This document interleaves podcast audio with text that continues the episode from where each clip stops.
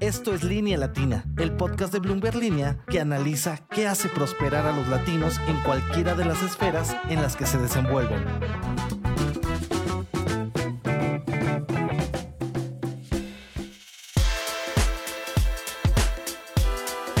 Bienvenidos a Línea Latina, el podcast que explora las historias de los latinos que expanden su talento al mundo. Yo soy Jimena Tolama. Y yo, Alejandro Ángeles. En Línea Latina exploramos cuál es el peso que tiene la comunidad latina y latinoamericana en el ecosistema del, económico del continente. ¿Qué factores impulsan la manera de hacer negocios o cuáles son un lastre para su avance? Justamente uno de estos lastres para la comunidad hispana en Estados Unidos es la falta de representación de lo que es la primera minoría étnica en este país, donde el peso económico que tienen unos 60 millones de personas no se refleja en los ámbitos como los medios, los directorios de las empresas o el acceso a créditos y contratos con el gobierno.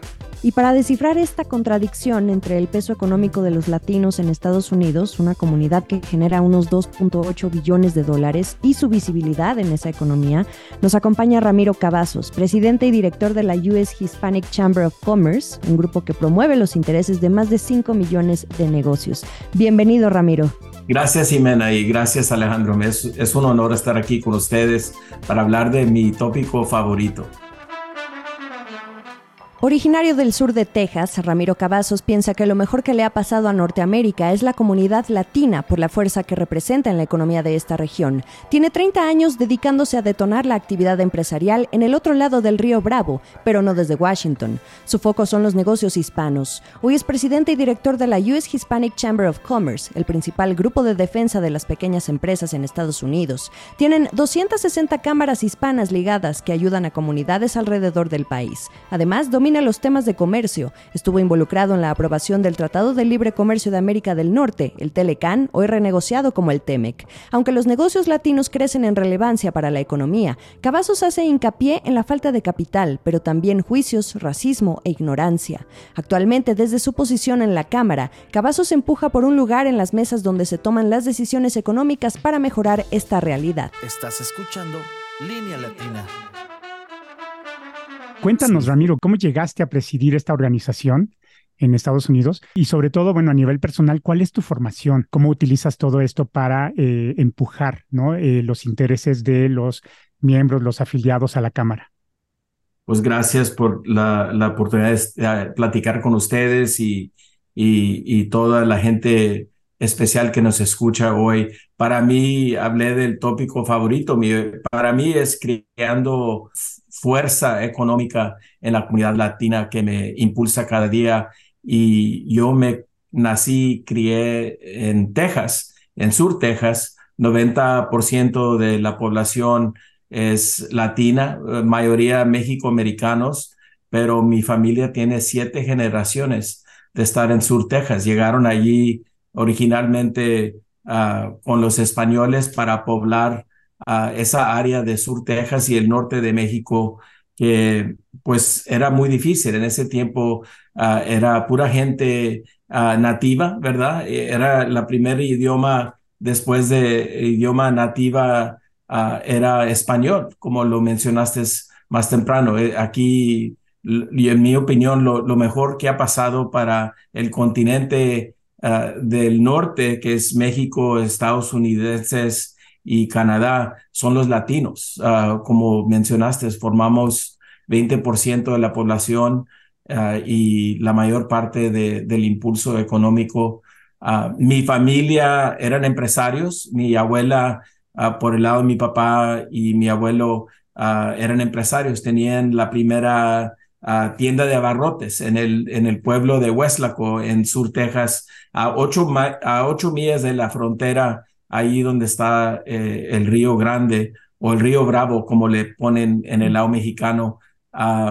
cuando me pregunta la gente, ¿qué eres? Todavía les, les digo, soy, soy mexicano porque explica en una palabra mis raíces. Soy tejano, soy americano, uh, y con mucho orgullo, ¿verdad? Pero el lado de mi mamá eran camaroneros, vivían en la costa tejana y yo iba a visitar a, la familia de mi mamá en un, pueblito que se llama Palacios, cerquitas de, Corpus Christi. Entonces, nacidos en, el lado americano, como muchos, pero nos criamos como inmigrantes, como si fuéramos llegado anoche. Después de 300 años, ese es eh, el, imán de, nuestra comunidad. Y no sé por qué Jimena y, Alex, pero para mí siempre me ha gustado apoyar a los empresarios pequeños y ayudarles con contratos, con tener fuerza económica,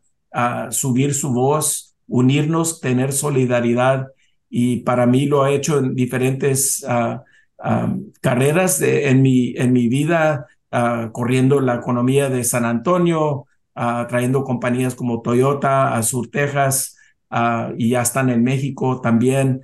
Y, y, también corriendo la Cámara de San Antonio, que es la cámara más añeja hispana en los Estados Unidos, una de 300 cámaras hispanas fundada en 1929 por el Consulado Mexicano. Entonces, tengo casi 30 años siendo el trabajo de detonar la economía para nuestra comunidad, representándolos en la comunidad, como San Antonio, trabajaba por Levi Strauss en Latinoamérica, también ah, ofreciendo becas a organizaciones para ah, fortalecer la economía de, de los países donde teníamos operaciones. Y luego llegué hace cinco años a correr la Asociación Nacional, que es la United States Hispanic Chamber of Commerce, la Cámara Hispana de Comercio de los Estados Unidos y ah, yo era miembro por más de 10, 15 años, pero yo nunca tenía aspiraciones de trabajar en Washington y representar todas las cámaras.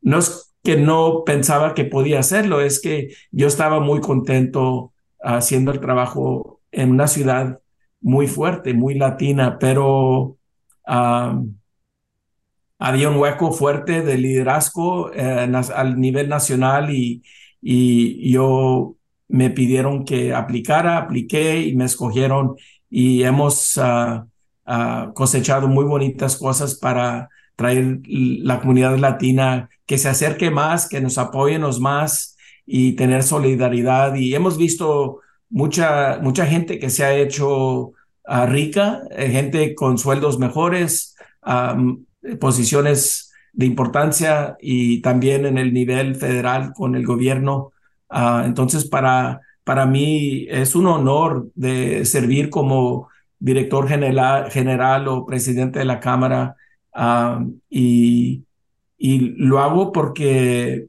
ah, merecemos mejor como comunidad. Entonces, ese es eh, un poquito de lo que me, me da fuerza cada día y, y seguir siendo lo que estamos haciendo Ah, lo hago para, para ayudarnos uno al otro y ser más fuertes económicamente.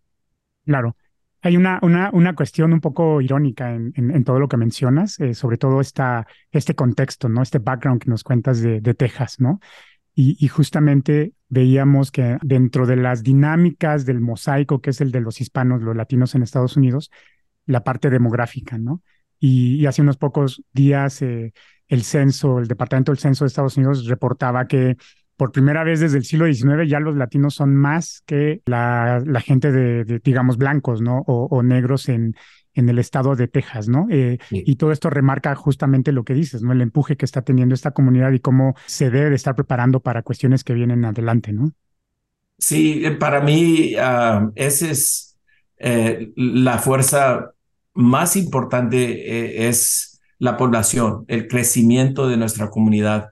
Um, eh, eh, hay un dicho en inglés, facts are stubborn things. Uh, las facturas, los datos uh, no, se, no se mueven muy fácilmente, no se cambian, son, son muy bruscas esas, esos detalles y para mí uh, no hay mentira en los datos. Y lo que estamos viendo es que hay mucha ignorancia de la fuerza, el poder del latino, no más los números, pero económicamente ah, el impacto económico de 5 millones de empresarios pequeños y esta población de más de, de 60 millones ah, de americanos, 20% de la población de, del país más poderoso en el mundo, 40% de la economía mundial corre por los Estados Unidos.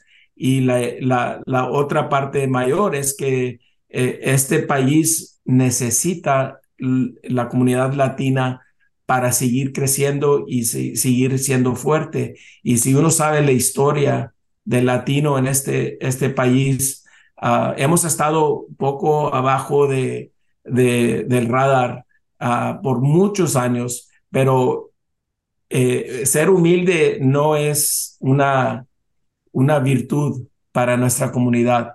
Tenemos que ser ah, claramente ah, tan activos, tan públicamente de nuestras opiniones, votar, cosechar negocios, pedir cuando necesitamos ayuda y, y, cuando no nos reconocen, ponerles, ponernos donde, donde hay. Habían dicho mi papá también, no queremos que nos den, queremos que nos pongan donde hay. Entonces, así me crió mi papá y mi mamá, que nosotros no somos mejores que nadie, pero no somos menos que nadie. Entonces, ah, para mí el trabajo mío ah, lo hago con mucho orgullo, pero como tú lo mencionaste, uh, eh, los números son muy significantes y si nuestra comunidad fuera su propia, propio país, eh, económicamente, estos latinos y latinas, nosotros fuéramos la economía quinta en, en número del mundo, que es algo increíble, más grande que la economía de la India, con 1.4 mil millones de personas. Entonces, nosotros somos 63 millones y más grande la economía. Entonces, eso significa que nos, nos, nos, nos, hemos ido muy lejos, pero nos falta mucho más que crecer porque todavía tenemos mucha pobreza en nuestra comunidad, las oportunidades, hay, hay prejuicios, hay racismo eh, en este país como en todos los países y, y hay mucha ignorancia también. Entonces la posición de la Cámara de nosotros es ser una luz fuerte y una voz para los latinos que no tienen voz o no están usando su voz para representarlos económicamente. Sí tenemos otras oportunidades de ofrecer ayuda, pero el impacto de nosotros es la economía americana.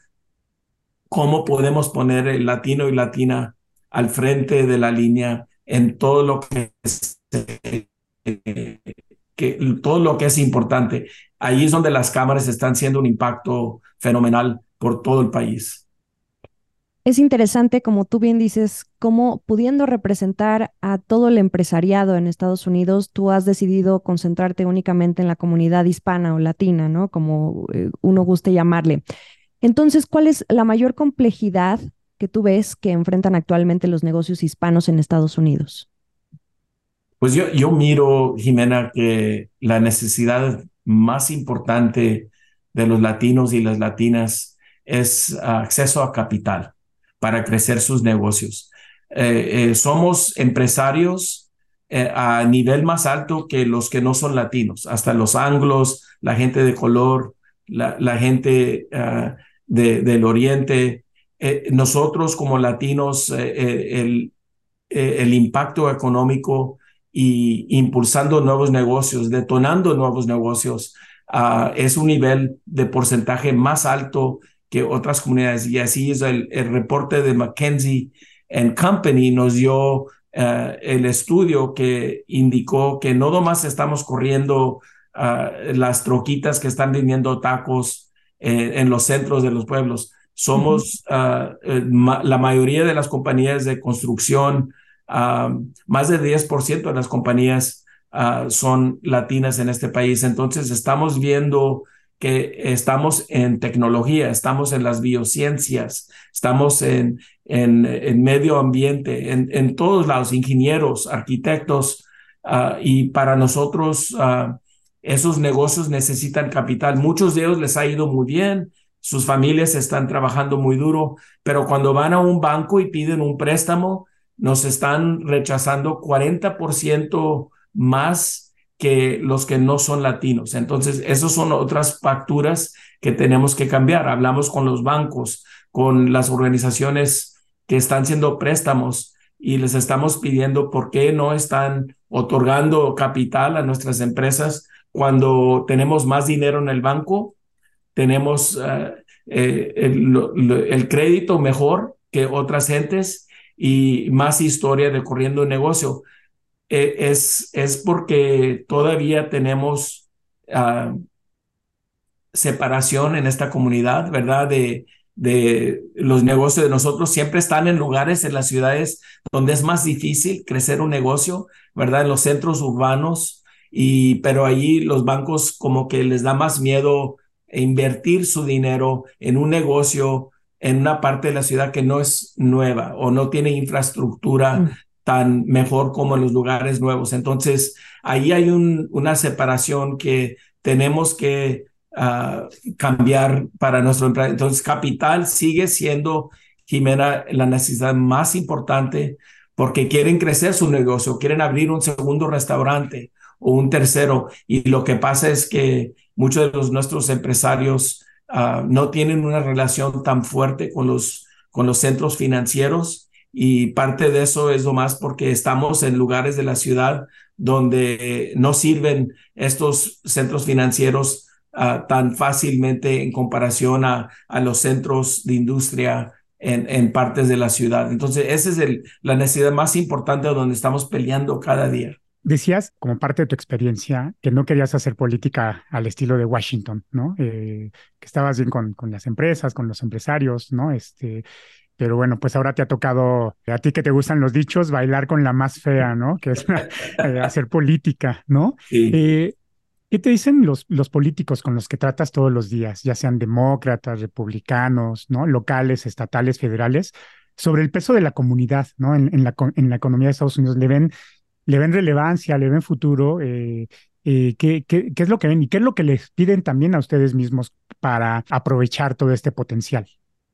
Es muy buena pregunta, Alex. Yo, yo pues como siempre he trabajado en Texas cuando tomé esta posición en Washington, Ah, gracias a Dios y gracias al trabajo que hace uno, por, por muchos años viajábamos a Washington tres, cuatro veces al año en las posiciones que yo tenía con la Cámara en San Antonio, la ciudad de San Antonio, ah, empujando los temas que, de importancia de nosotros. Es una ciudad muy con unas bases militares. Entonces siempre estábamos en Washington empujando que que esas bases se quedaban abiertas y luego cuando necesitábamos ayuda con ah, ah, el clima, ¿verdad? O, con ah, cosas como eh, infraestructura, más recursos para el aeropuerto o contratos también. El número después de, de capital, la segunda necesidad para nuestros latinos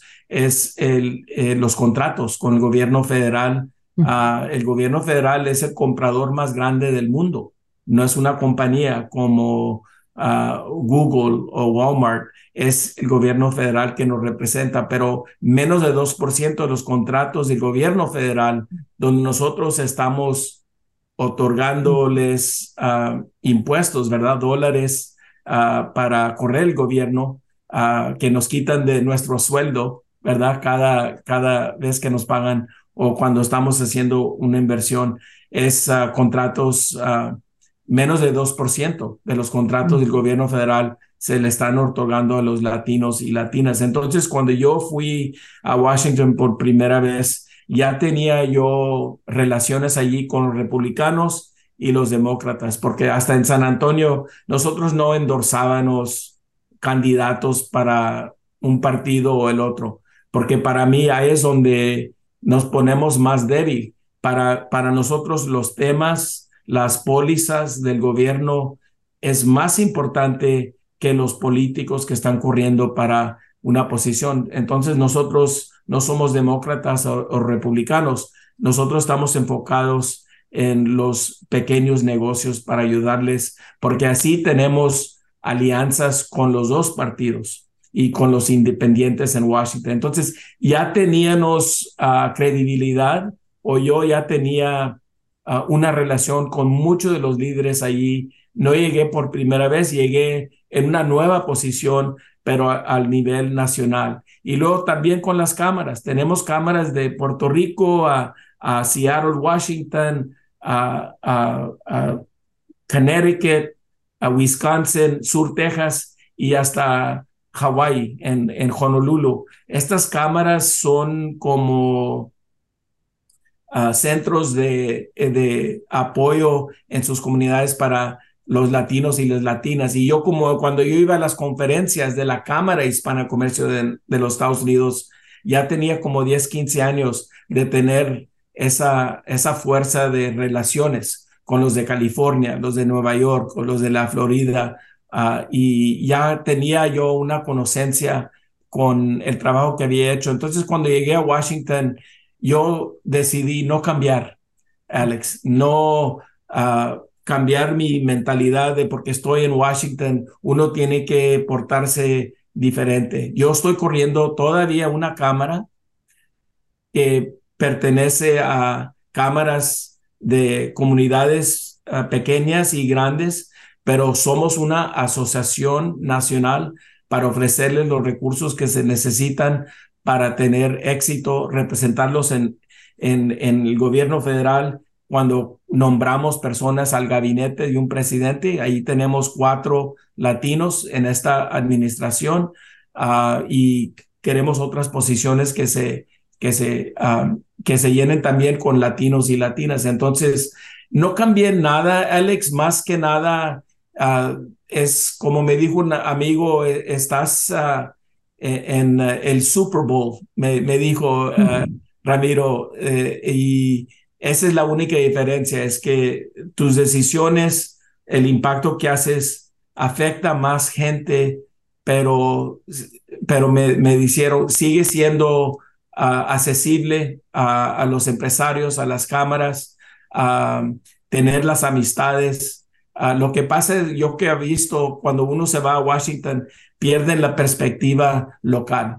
Uh, y, y, se les va la cabeza, como dicen, la posición que tienen. Y para mí, gracias a, mi papá y mi mamá, me criaron de una manera que seguir siendo un, amigo o amiga de, del trabajo que estamos haciendo es más importante la relación y, la autenticidad que ni el título que nos dan. Entonces, ahí es donde yo creo hemos hecho muchos cambios uh, formidables, uh, cosechando dólares para las cámaras de las corporaciones y el gobierno y las compañías se dan cuenta que es, es buen negocio hacer negocio con los latinos, porque ahí está el consumidor del futuro de este país. Somos nosotros el futuro de, del equipo que van a ocupar en su compañía, las compañías que van a otorgar contratos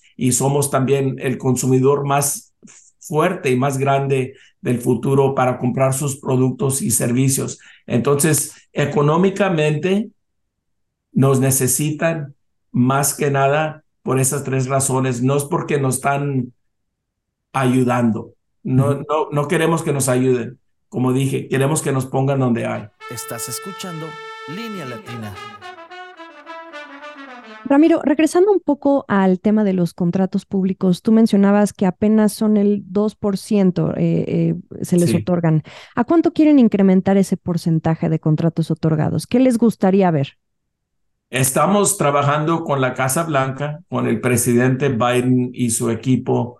Ah, hace como dos años ah, formalizaron ah, un, una orden del presidente mm. para aumentar eh, eh, los contratos que se otorgan al nivel de 15% para cada departamento, el departamento de educación, el departamento de defensa. Estamos como a 1.72%, como, como lo mencionaste, Ximena, pero somos 20% de la población de este país y hay muchas empresas, millones de empresas que no se les están uh, otorgando estos contratos la meta para 2025 es 15%. Y eso es algo que estamos trabajando con la Casa Blanca, con los senadores, los miembros de, del gobierno, de, los congresistas, los diputados, para que todos se den cuenta que los estamos viendo, estamos ofreciendo las empresas para ayudarles.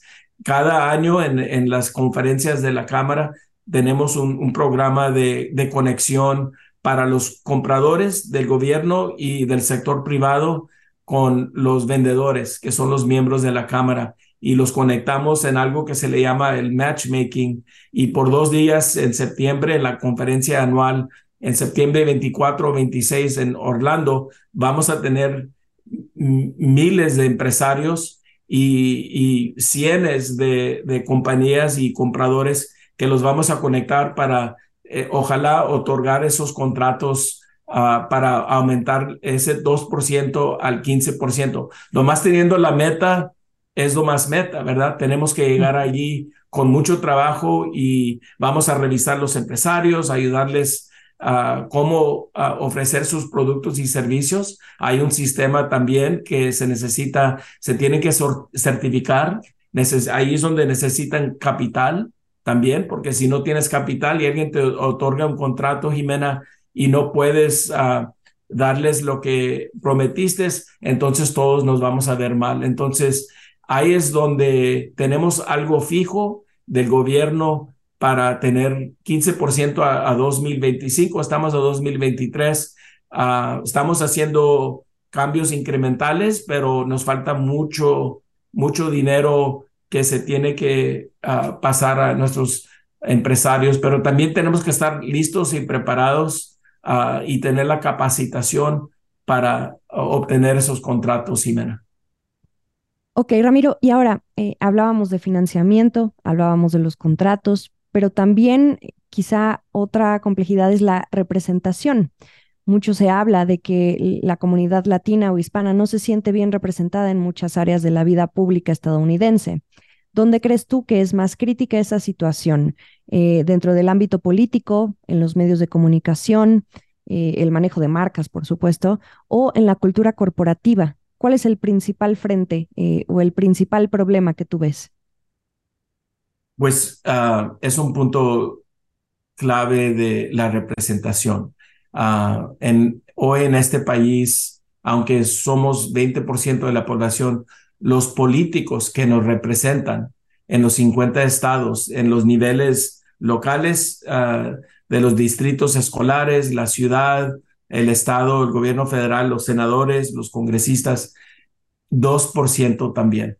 2% de los políticos elegidos para representarnos no tenemos representación, somos 20%.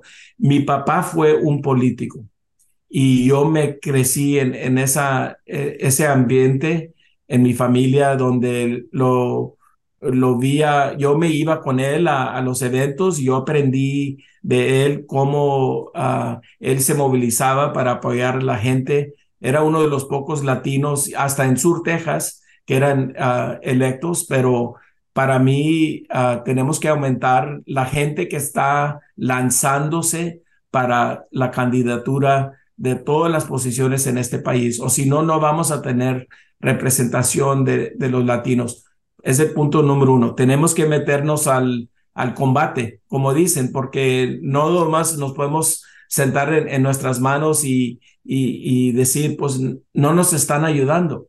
Nos tenemos que nosotros poner en esas posiciones para tener representación, uno. Dos, tenemos que votar. Mucha de nuestra gente, especialmente la gente joven, Ah, no está votando en comparación a los que, que no son latinos y ahí es donde nos están, uh, como dicen en sur, comiendo el lonche. Tenemos que uh, votar, tenemos que correr como candidatos para política o si no, no vamos a tener representación. Eh, ahí es donde, porque el presidente eh, nombró cuatro personas al gabinete, nombró a, eh, Javier Becerra ah, nombró a, al, doctor ah, ah, del Departamento de Educación, a Miguel Cardona, a Isabela Guzmán y luego también el señor Mallorca, Mallorcas, que está representándonos con la seguridad del país. Pero después de esas cuatro personas, Jimena, no hay tantas posiciones como el de el, eh, la Reserva Federal. vamos a tener, ojalá, la doctora Kugler, que va a ser la primera latina o latino en 109 años que nos representa en la Reserva Federal de los gobernadores, que son nomás nueve, pero más de 100 años no hemos tenido representación. Parece que la vamos a nombrar, es economista, es colombiana americana, muy capaz, pero nosotros trabajamos con el senador Menéndez en Nueva Jersey para que el presidente la nombrara porque hay una, hay una posición vacante pero debe de ser uh, alguien um, latino y latina. Ahí es donde están las, se van a hacer las decisiones de cómo se utiliza eh, el dinero eh, y, los, los niveles de intereses para el futuro, para los, lo, los intereses, los bancos. Entonces, para mí, todas las posiciones, Jimena, tenemos que tener 20% mm, a nivel mínimo representándonos no más en el gabinete del presidente, pero en las posiciones electas de posiciones federales y locales, y luego las comisiones como la, la Reserva Federal, la Comisión Federal de Comunicaciones. Tenemos otra persona que se llama Ana Gómez, que, que la, la, están nominando para esa posición. Uh, queremos uh, em, eh, embajadoras. Narly Reyes es, la nombró el presidente Ah, para ser la, la, nueva embajadora de Croacia, pero ella va a necesitar uh, el Senado que, que le dé los, los votos que se necesitan, 51 votos, pero la estamos ayudando con los republicanos también y los demócratas para que sea uh, un apoyo fuerte, no más con un voto que gane, ¿verdad? Entonces, todas esas posiciones, históricamente, Jimena, no hemos tenido latinas y latinos y sí hace una diferencia, porque esas personas están en la televisión, esas personas ocupan otros latinos y latinas para posiciones, tenemos más experiencia, entonces para ser embajadores y embajadoras para más de 200 países en el mundo, pero ahorita es un número muy, muy pequeño. Tenemos a Julisa a Reynoso, que está en España, la primera latina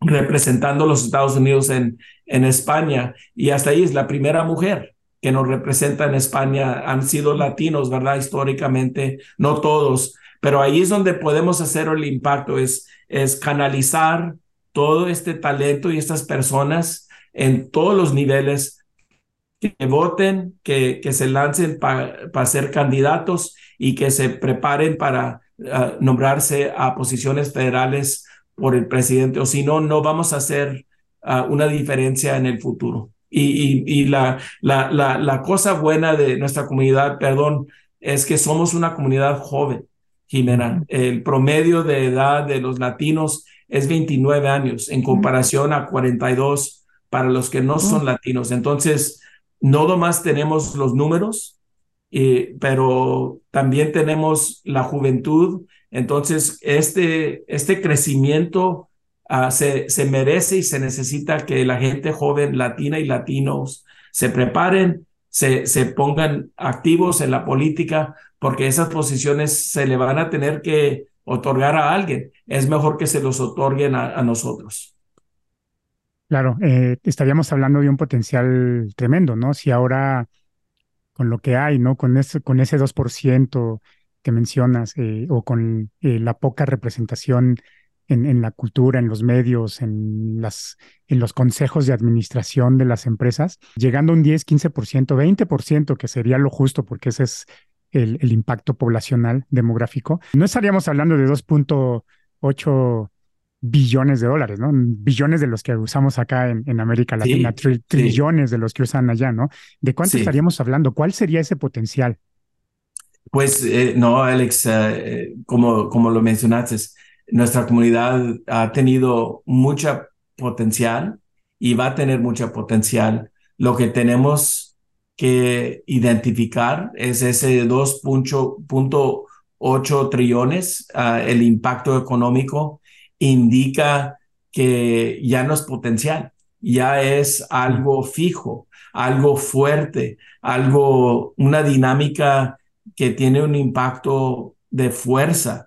Entonces, uh, nosotros como latinos hemos visto que no hemos identificado nuestra propia fuerza.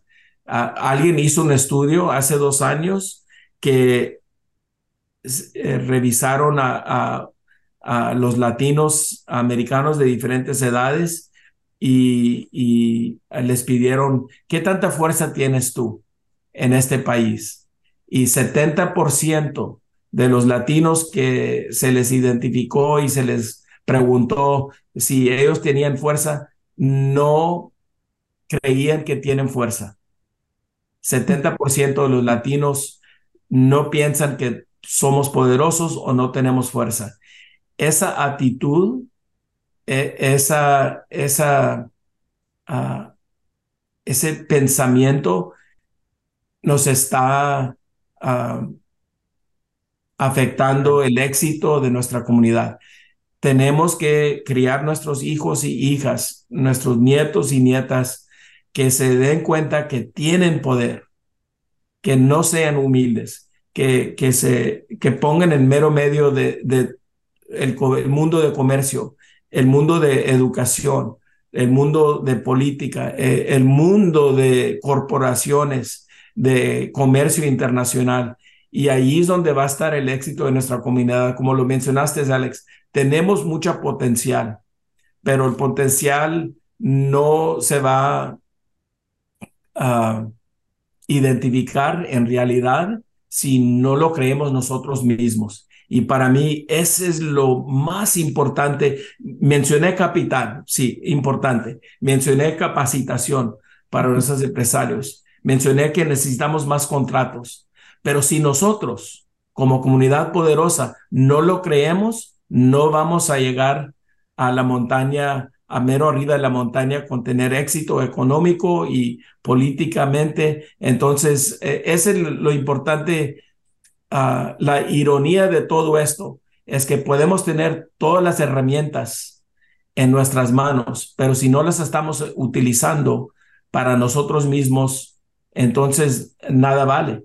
Entonces, para mí, yo, yo estoy viendo que parte del trabajo de la, trabajo de la Cámara es, es crear mejor autoestima en nuestra comunidad, que se den cuenta que somos poderosos y nos podemos ayudar uno al otro, apoyarnos y tener solidaridad. Y ahí es donde eh, la potencial que tenemos con esos 2.8 trillones, que ese número ha cambiado rápidamente cada año. Entonces, uh, va a haber un estudio nuevo en 2023 y yo creo vamos a estar arriba de 3 trillones o billones, como dicen unos, ¿verdad? Pero, pero quiero nomás decirles que eh, yo soy optimista y yo soy muy optimista y yo, yo sé que los mejores años de nuestra comunidad están uh, alrededor de de la esquina para nuestra comunidad, porque yo estoy viendo en mis propios hijos que tienen 16 y 11 la autoestima que ellos tienen, eh, la fuerza de su personalidad, ah, las aspiraciones que donde quieren ir a colegio. Y entonces ya no es magia, ya no es aspiraciones, ya es lo que está pasando en este país, es que nosotros somos poderosos, nosotros formamos uno de cada cinco personas en este país. Para el 2040 vamos a ser uno de cada cuatro personas. Entonces los números que sigan creciendo, va a haber más ah, movilización de cómo podemos tomar estas aspiraciones y, y esa potencial y serlo en una un poder fuerte económico, no más para nosotros, para nuestra comunidad, pero para el país americano. El sueño americano es un sueño latino. Y el símbolo de la moneda americana que se le llama el, el dollar sign, el dólar, ese símbolo es un símbolo latino, vino de la, la peseta española y fue la primer, el primer símbolo eh, durante el, periodo colonial americano en la economía cuando este país estaba siendo Estados Unidos, pero hemos estado aquí más de 300 años como latinos en este continente, como lo mencioné al principio, pero eh, eh, la economía, la fuerza, ah, el idioma, ese es algo también que quiero decir que es importante que lo mantenemos fuerte. 10 de los 50 estados americanos, el nombre del estado vino del idioma español o la cultura española. La Nevada, Colorado, montaña. Eh, entonces, para mí, ah, la Florida e, es muy importante que conocemos que ah, este, esta economía nosotros la hemos criado y lo hemos hecho la economía más fuerte del mundo y ahora tenemos que tomar nuestra parte en esa economía para que sea igual al porcentaje de nuestra población, porque ahorita no hay igualdad, hay desigualdad. Entonces nosotros tenemos que ser más de 2%, Jimena y Alex, en los contratos. Debemos de ser 20%, 15%. Las posiciones que nombran al gobierno federal debemos de, de, ser 20%. Y también viene una renovación en la presidencia el próximo año, algo que también hay que considerar. Y para fortalecer ese poder económico, ¿qué, qué agenda buscan empujar eh, en el arranque de las campañas para la elección presidencial o incluso quien termine llegando a la Casa Blanca o quien se quede? No lo sabemos. Pues por, por un lado, Jimena, muy buena pregunta. Ah, no tenemos suficientes latinos o latinas corriendo para la presidencia de este país, ¿verdad? Yo sé que en años pasados hemos tenido candidatos, ¿verdad? Que se lanzaron para esta posición.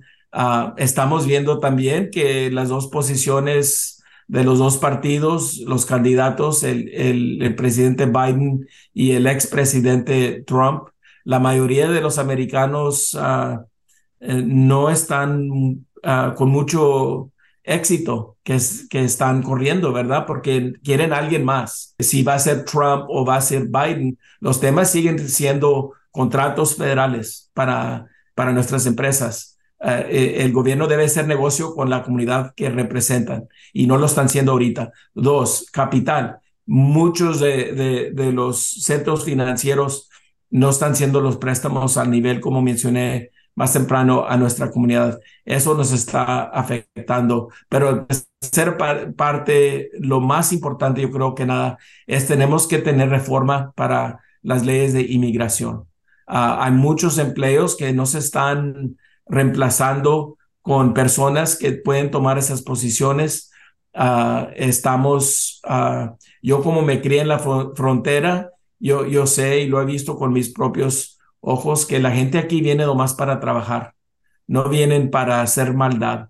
Ah, esa es la historia del país de los Estados Unidos. Los inmigrantes han lo que, los que han ofrecido innovación a nuestra economía por más de 250, 60 años. Vinieron de Italia, vinieron de, de Alemania, de Inglaterra, de, de México, de todos lados eso tiene que seguir, pero ahorita no hay aseguranza de tener ah, leyes para ser ciudadanos de este país si nos venemos aquí de otro país para ser americanos. Está quebrado el sistema ahorita, Jimena. Entonces, eso nos va a afectar la economía si no vamos a tener eh, el personal para tomar las posiciones que se están creando en este país. Y yo sé, y tú lo sabes muy bien, y todos, que esas posiciones Ah, se necesitan estos inmigrantes que vienen a trabajar de países en Latinoamérica, no más México, para, para hacer este trabajo. Y, y ahorita el sistema está quebrado, necesitamos más cortes, necesitamos mejores leyes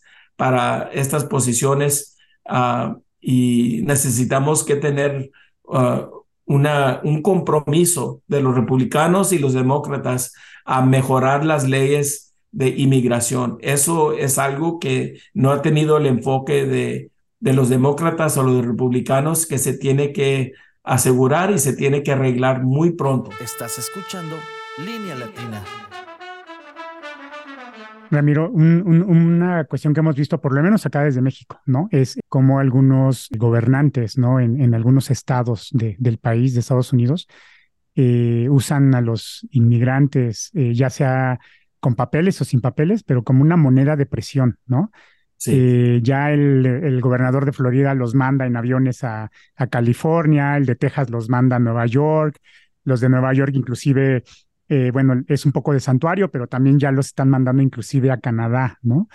eh, cómo, cómo lidiar con ello, ¿no? Y qué agenda se maneja o se puede manejar desde la parte de los negocios en este sentido. Sí, pues Alex, es, es, una injusticia lo que están haciendo con es, esta gente. Ellos son humanos que se les está desrespetando tanto uh, y familias separadas también. Todavía hay muchas familias que eh, los separaron uh, durante la administración de, Trump y, y, no se ha mejorado mucho más Ah, con esta administración de Biden eh, eh, han ignorado ah, el problema y por eso los, los gobernadores de los estados de la Florida o de Texas o otros estados se han metido donde no deben de meterse. Y esa injusticia, esa maldad de, de personas a tratar a esta gente con tanto, ah, tanta falta de respeto,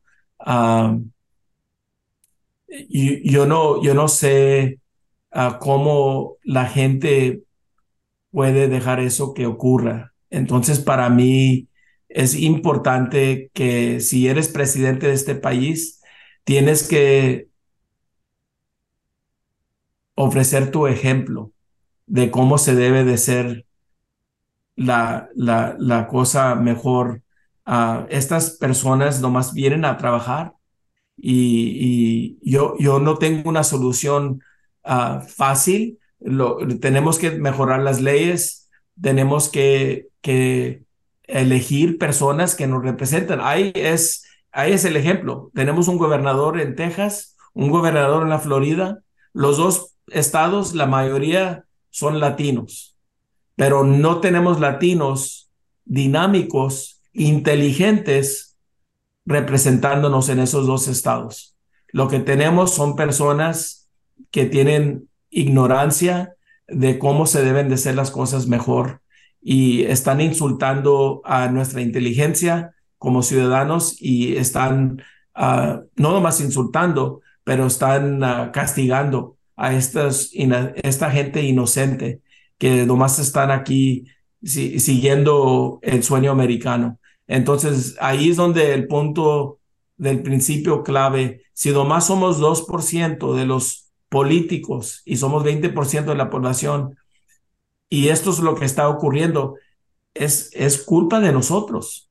Es culpa de nosotros de no meternos en el centro de, de, de ese, ese, esa política, ese pleito para ofrecer soluciones. Y hay muchos, muchos, mucha gente con talento, mucha gente inteligente, latina y latinos, que, pero necesitamos más, que se, que se enfrenten y se metan al combate, como decía mi papá, te tienes que meter al combate, Ramiro, si quieres hacer cambios. Entonces, eh, me siento muy mal que eh, estas cosas que están pasando, nosotros no somos ah, una organización que tiene una posición de inmigración, de liderazgo, pero estamos platicando de qué es lo que podemos hacer como cámaras de comercio latinas para mejorar la situación. Quizás nos tenemos que nosotros uh, ampliar nuestra misión para meternos en, algo para ofrecer soluciones económicos para, para esta gente que nomás está aquí para trabajar. No están aquí para hacer daño o quitarle nada a este gobierno. Muy interesante tu punto de vista, Ramiro, y me viene a la mente lo que hace poco sucedió desde la Suprema Corte de Estados Unidos, que determinó que la raza ya no podrá ser un factor de selección en los procesos de admisión de las universidades.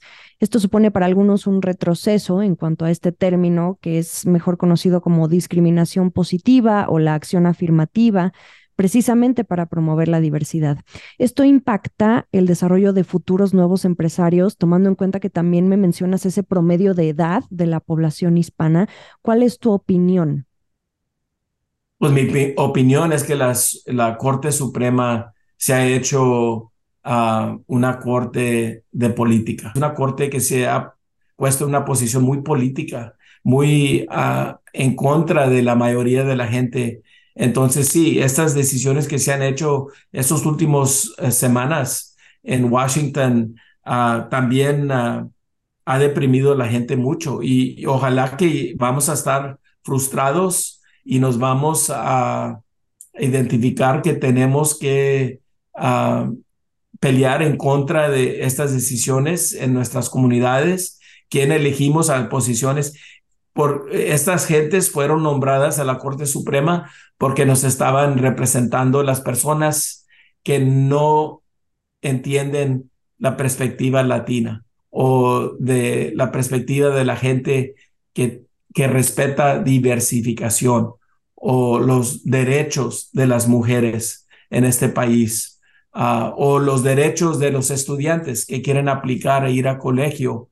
Entonces, todas estas decisiones, Jimena, han sido decisiones malas, pero son decisiones políticas porque la gente que los nombró a esos jueces eran personas elegidas por la, la minoría de, de, la población. Entonces, no tenemos representación en la Corte Suprema y no tenemos eh, representación en las posiciones políticas. Si no nos metemos nosotros a correr para esas posiciones, a lanzarnos para tener una voz nosotros, para representarnos a nosotros, no que alguien más nos representa o tener aspiraciones. Ay, ellos saben cómo pensamos nosotros.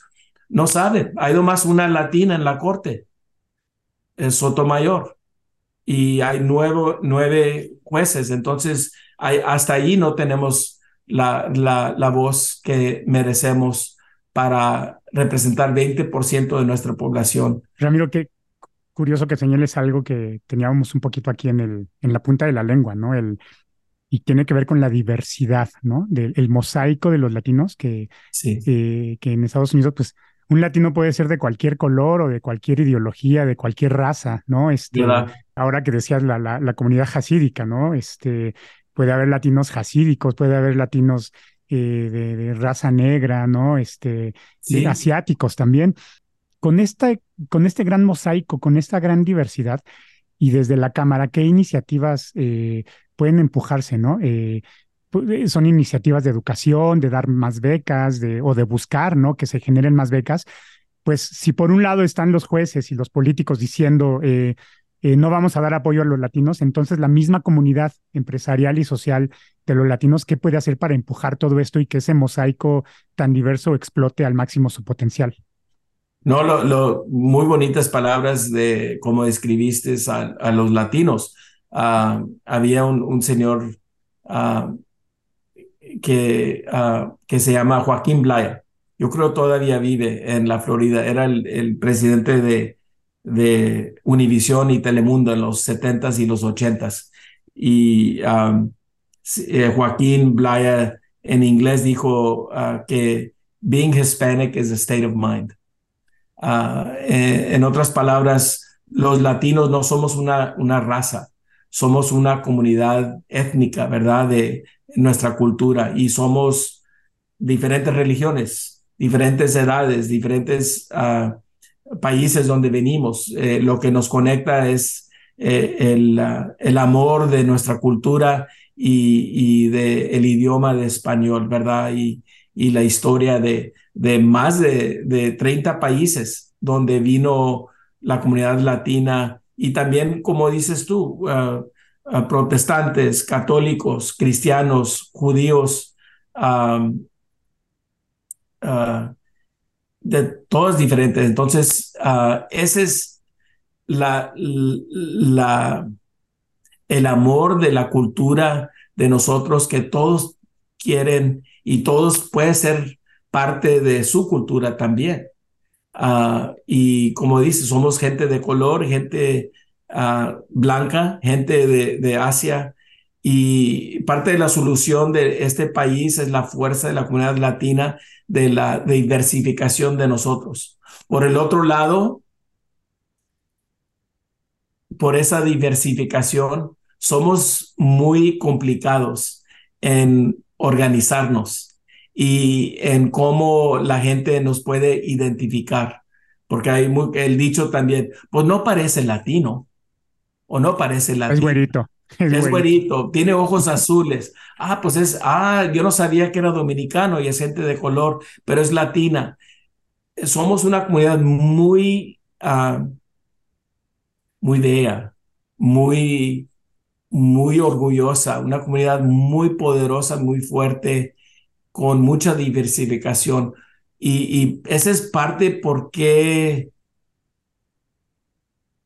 no nos toman en cuenta en veces cuando ah, nomás piensan de la comunidad blanca y la comunidad ah, de color, cuando hay veces nos están vendiendo productos y servicios en este país. Es como que nomás hay, hay dos poblaciones, ¿verdad? Pero nosotros somos todo. Y entonces lo que estoy, eh, Alex, ah, queriendo decir es, parte de lo que es bello de nuestra comunidad, de la diversificación, es parte de, de la complicación de nuestra comunidad en cómo nos podemos organizar y cómo nos podemos uh, tener solidaridad, solidaridad, y que nos respeten mejor, porque allí uh, estamos bien complicados para explicar, como yo soy de Sur, Texas, pero alguien al amor se vino de Alemania a la Ciudad de México y se crió Ah, y eran judíos, y luego gente que vino de, de Corea y se fueron a, Perú y, se vinieron a Estados Unidos.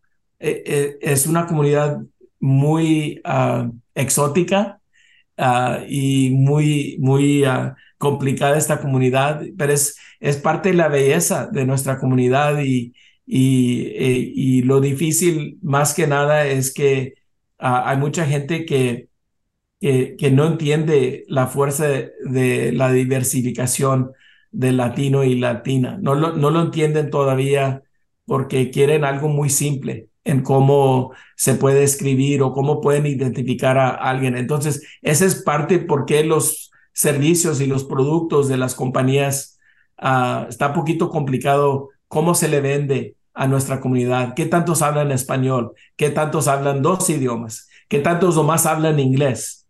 Ah, ¿Qué tantos viven en Gringolandia? Como decía Frida Kahlo. Ah, y, ya perdieron mucha de su cultura, pero el, apellido es Sánchez, pero el primer nombre es Hunter. Ah, y, pero por otro lado, estamos llegando hoy en la frontera por el río para llegar al sueño americano y vinimos de Venezuela o vinimos de Cuba o de España o, otros países. Entonces, esa es la dinámica de nuestra comunidad, es que tenemos personas que han estado aquí más de 40, cientos años y unas personas que llegaron anoche a, a criar, a llegar al sueño americano. Entonces, ese es lo que representamos ahorita, Alex. Ese es el potencial. Es cómo vamos a unir esta, comunidad que, ah, ah, es una comunidad increíble, con mucha potencial, pero también con, con mucho amor en defender este país. Estás escuchando Línea Latina.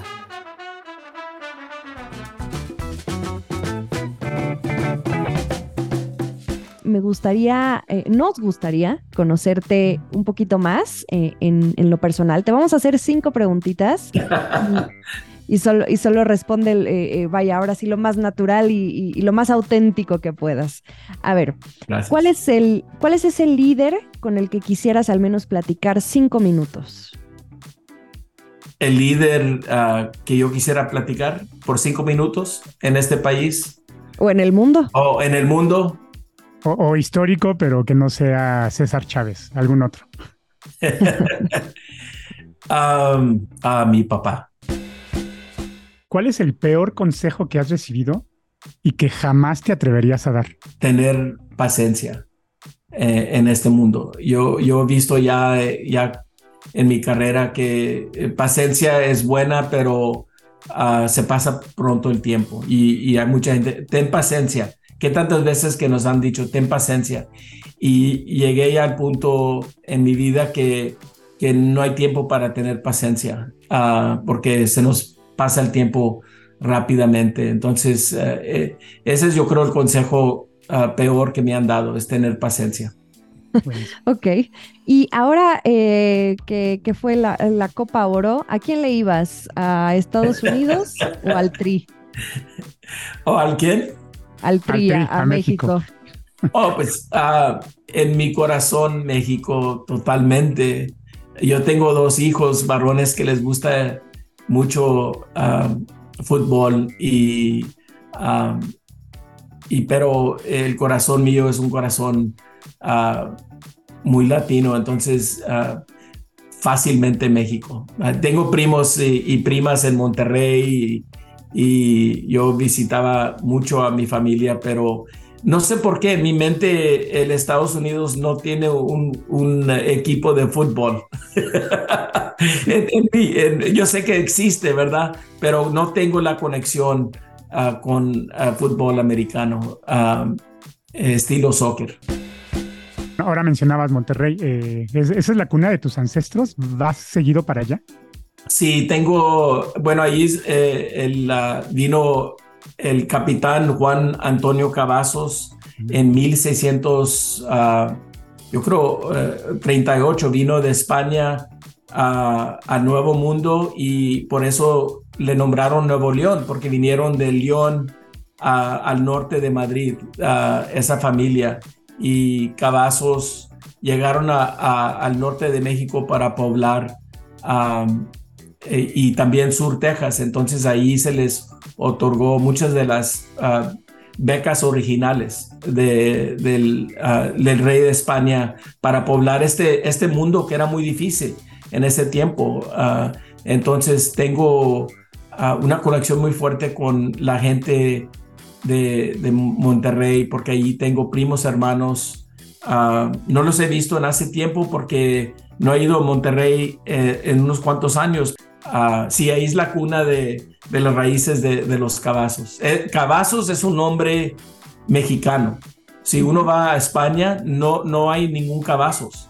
Eh, no, eh, hay Garcías, hay, Rodríguez, pero vas a, a, España y no hay cabazos. Los cabazos están en el norte de México, en el sur de Texas, y es un nombre muy mexicano. Línea Latina.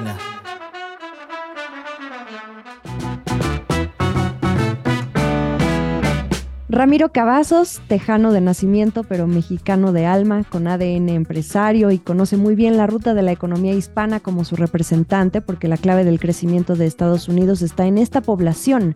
Pero hay muchos frentes que atacar, metas ambiciosas que potenciar. Sin embargo, cree que los mejores años para la comunidad están por venir. Esto es Línea Latina, nos escuchamos en el siguiente episodio.